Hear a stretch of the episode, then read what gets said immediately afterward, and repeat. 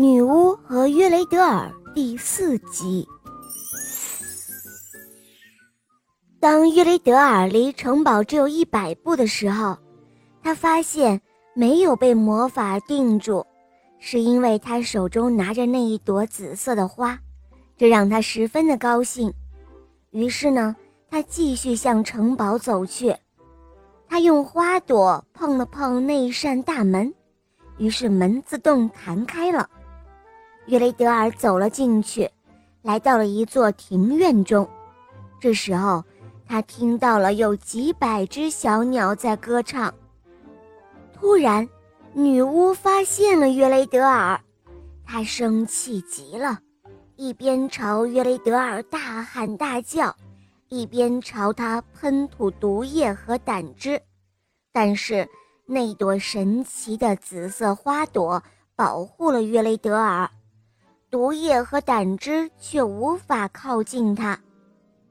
约雷德尔终于找到了小鸟们唱歌的地方，他望着七千个鸟笼，却不知道怎样才能找到他的约利丹。就在这个时候，他看到女巫偷偷地取走了一只鸟笼，悄悄地溜上了楼梯，他便飞快地冲了过去。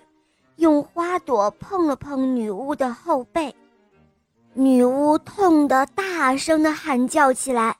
她马上丢下了那鸟笼，飞快的逃走了。约雷德尔又用花碰了一下鸟笼，笼子小门打开了，夜莺飞了出来。一眨眼的功夫，夜莺就变回了美丽的少女。站在约雷德尔的面前，她还是像从前那样的美丽。约雷德尔又用花朵碰了碰别的鸟笼，他放出了被女巫用魔法关着的少女们。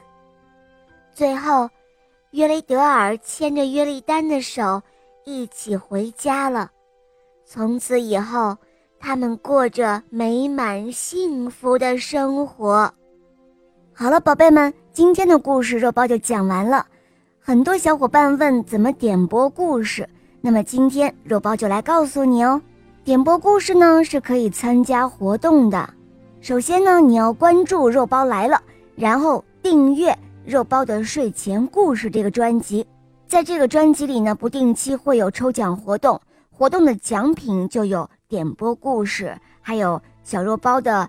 非常美丽的复古手账本，还有小肉包的挂件、玩具。小肉包第三期礼物活动是二月一号到二月二十八号结束，小伙伴们有没有参加呢？